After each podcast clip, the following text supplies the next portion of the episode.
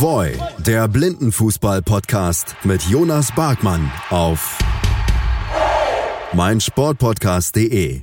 Servus und moin moin zu einer neuen Folge von Voy, der Blindenfußball-Podcast hier auf meinsportpodcast.de mit mir, Jonas Barkmann. Die Blindenfußballsaison geht in die heiße Phase. Nur noch fünf Wochen letzten Endes verbleiben, bevor die deutsche Blindenfußballnationalmannschaft bei der Europameisterschaft in Rom angreift. Da trifft man ja letzten Endes auf Europameister Russland, England, Frankreich und Griechenland. Die Griechen in dieser Gruppe der klare Außenseiter, auch wenn man natürlich keinen Gegner unterschätzen soll. Ähm, es wurde nach der oder schon vor der Auslosung klar gemunkelt, aber nach der Auslosung äh, schon ein bisschen gerechnet, dass man ja definitiv einen der beiden etwas größeren Frankreich oder England schlagen muss, um den Einzug ins Halbfinale perfekt zu machen. Ja, eine Spielbeschreibung unsererseits soll es tatsächlich in Rom geben. Äh, Maurizio Valgolio, der genauso gut äh, oder genauso in, in Stuttgart vor Ort sein wird jetzt am kommenden Spieltag in der Bundesliga wie meine Wenigkeit, haben Flüge gebucht. Äh, die Organisation und Kommunikation seitens der, des italienischen äh, Paralympischen Komitees ist leider abenteuerlich bis, naja, miserabel, desaströs. Ich glaube, diese Worte trifft's insofern momentan relativ gut, wenn man denn überhaupt eine Rückmeldung bekommt. Äh, teilweise dauert das dann auch immer gerne mal eine Woche. Ähm, ist schade, vor allen Dingen ähm, mit dem Hintergrund, dass man jetzt anscheinend wohl uns verbieten möchte, das Internet dort zu nutzen ähm, während der Spiele. Nach den Spielen sei es okay. Ist natürlich blöd, wenn man dann einen Livestream während der Spiele machen möchte und uns ein Stück weit in unserer Tätigkeit beschneiden möchte. Ähm, vor allen Dingen, wenn man ja selber noch bei der Auslosung groß philosophierte, man möchte ja die Gesellschaft wachküssen und äh, dem Blindenfußball in Italien weiterentwickeln, auch äh, Blindenfußballerinnen zum Sport bringen, dann frage ich mich, naja, wenn man den, die Gesellschaft wachküssen möchte. Und die Gesellschaft ist ja nicht nur in Italien, sondern die kann man ja auch nationübergreifend wachküssen letzten Endes, in Anführungsstrichen. Dann äh, sollte man nicht unbedingt äh, in einer Familie wie dem Blindenfußball Leute beschneiden in ihrer Tätigkeit, die ja nichts wegnehmen. Ähm, das ist grundsätzlich schade, denn äh, wir wollten nur den Livestream machen, ähm, so wie man es aus der Bundesliga kennt. Aber gut, ich hoffe, dass sich da noch äh, irgendwas Positives aus Sicht des Blindenfußballs ergibt. Kommen wir aber jetzt zur Bundesliga. Ich hatte es eben gerade schon ein bisschen angedeutet. Am kommenden Wochenende steht ja letzten Endes der Finalspiel, äh, nicht der Finalspiel, der reguläre letzte Spieltag vor dem Finalspieltag an. Äh, gespielt wird in Stuttgart am Kreerwald 190a. Und äh, ja, es ist tatsächlich der Tag der Entscheidung, muss man jetzt mal so sagen, vorerst. Äh, der deutsche Meister wird ja noch nicht gekürt. Nichtsdestotrotz, ein Finalist steht zu 99,99 Periode schon fest, das kann man schon sagen. Es würde mich wundern, wenn der FC St. Pauli doch noch die Finalqualifikation verspielen würde. Äh, denn wenn man sich mal die Tabelle anschaut, man hat sieben Spiele, 21 Punkte, 27 zu 0 Tore, also eine makellose Bilanz, noch ohne Punktverlust. Und äh, die Konkurrenten mit Dortmund und Marburg hinken mit sechs beziehungsweise acht Punkten dahinter. Das heißt also, Marburg müsste alle Spiele gewinnen, ähm, trifft aber noch auf Dortmund. Das heißt also, die nehmen sich zum Beispiel gegenseitig die Punkte weg. Im Zweifel eines Dortmunder Sieges würde Marburg nur noch maximal auf 19 Punkte kommen. Im Zweifel eines Marburger Sieges ähm, im direkten Duell würde Dortmund zwar auf 21 Punkte kommen, genauso wie St. Pauli. St. Pauli müsste dann alle drei Spiele verlieren und hat zudem noch ein um 22 Tore schlechteres Torverhältnis. Ja, wo wir gerade beim Thema St. Pauli sind, kleine Programmempfehlung. Ähm, am Sonntag um 23.30 Uhr, also für alle Leute, die etwas später ins Bett gehen, ähm, Sarah Celebi und Rasmus Nais wurden ein Jahr lang äh, begleitet vom NDR, also vom Norddeutschen Rundfunk. Andreas Kramer war da letztendlich der zu, dafür zuständig ähm, und hat ein bisschen Einblick gegeben in das Leben von Rasmus und Serdi, ähm, auch abseits des Blindenfußballs eine ganz tolle Sache. Ähm, ich habe schon Einblicke gesehen, also äh, da kann man tatsächlich nur den Hut sehen, wirklich sehr, sehr schön. Ja, und äh, wenn wir schon gerade beim Thema Bundesliga sind, dann blicken wir noch kurz auf den äh, Spieltag, der uns erwartet. Ähm, das ist ja nicht unbedingt ein Spieltag für sowohl Sportler als auch für Spielbeschreiber gemacht, muss man mit einem kleinen Unterton sagen, mit einem lachenden Unterton, denn ähm, uns erwarten tatsächlich sechs Spiele und das erstmals an einem Tag in dieser Saison. Äh, erstes Spiel ist um 9 Uhr, das letzte Spiel um 19 Uhr. Ja, und um 9 Uhr geht's tatsächlich gleich schon los mit dem Kracher Blister Marburg gegen Borussia Dortmund. Und äh, da gibt's tatsächlich so einen kleinen Randfact. Ich hatte jetzt noch nicht die neuesten Infos reingeholt von Hassan Charlie Kalb, dem Teammanager des BVB.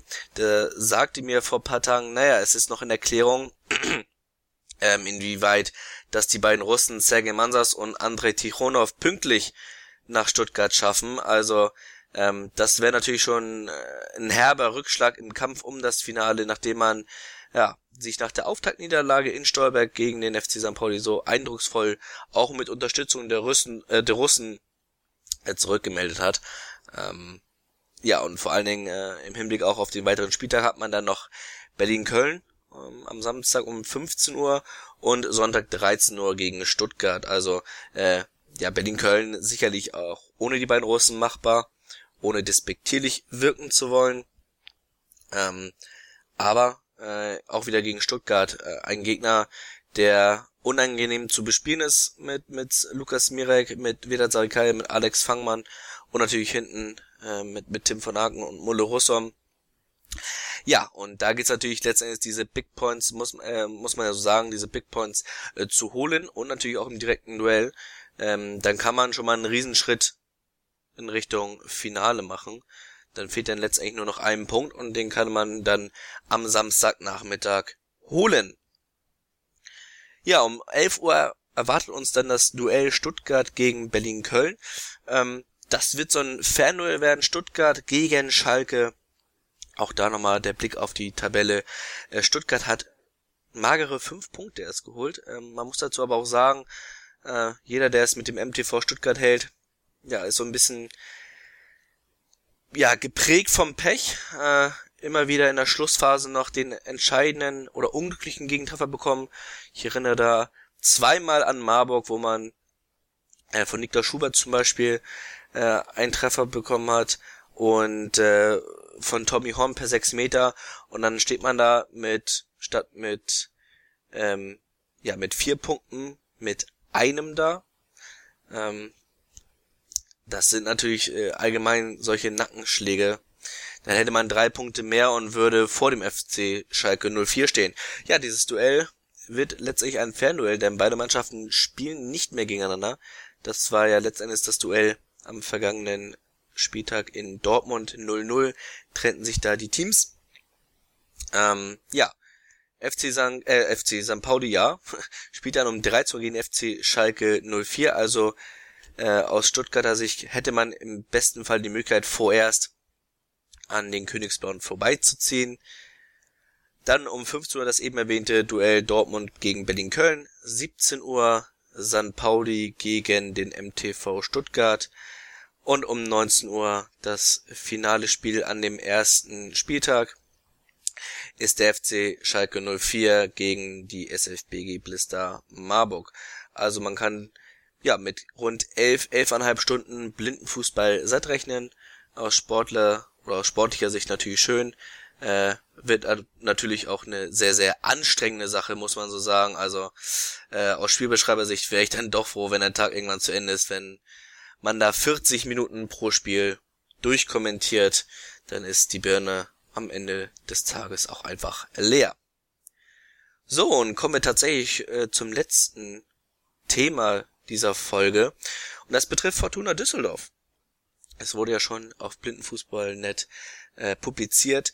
Äh, die Blindenfußballsparte der Fortuna hat direkt neben der Merkur Spielarena, also neben dem Stadion des Fußball-Bundesligisten äh, Fortuna Düsseldorf, ein Stadion, äh, ein, ein Kunstrasenplatz bekommen mit den äh, Kunstra äh, mit den Blindenfußballmaßen, also äh, 40 mal 20 Meter. Ist eine rund, äh, rundum schöne Sache. Äh, dazu sagte Stefan Felix, so wird er jedenfalls in der Pressemitteilung äh, der Stadt Düsseldorf zitiert. Äh, wir trainieren hier auf einem Spielfeld wöchentlich und arbeiten mittelfristig daran, mit Fortuna Düsseldorf an der Blindenfußball-Bundesliga teilzunehmen. Also langfristig ist das Ziel von Fortuna, ja, den Teams irgendwann aus Berlin, Köln, aus Stuttgart und Co. Paroli zu bieten. Ähm, mit Cengiz Koparan, dem ehemaligen Schalke, haben sie natürlich jemanden, der vom Fach ist, der natürlich über langjährige Bundesliga-Erfahrung verfügt und natürlich auch letztendlich mit der Lage direkt neben dem Stadion. Ähm, Stefan Felix war ja auch am oder im vergangenen Jahr beim Finale dabei, äh, hat da sehr vom Blindenfußball geschwärmt und äh, ja, wollte schon da äh, eine Blindenfußballmannschaft ins Leben rufen. Jetzt soll's also Stück für Stück gehen. Hat ja auch äh, im Interview im vergangenen Jahr mit mir gesagt, dass es sein Lieblingsprojekt sei. Ähm, ja, ist grundsätzlich, wie gesagt, eine schöne Sache. Ähm, für alle Interessierten äh, jeden Mittwoch um von 17 bis 19 Uhr trainieren die blinden Fußballer ähm, direkt an der Merkur Arena und äh, ja, man hat sogar Flutlicht, also falls äh, die Trainer da irgendwie Panik bekommen aufgrund fehlender Helligkeit, es ist Flutlicht vorhanden. Ja, das soll's vorerst gewesen sein. Ich hoffe, wir hören oder sehen uns am jetzt am Samstag in oder am Sonntag in Stuttgart. Äh, der Spielplan gibt es auf alle Fälle her, dass man da tollen Blindenfußball sieht.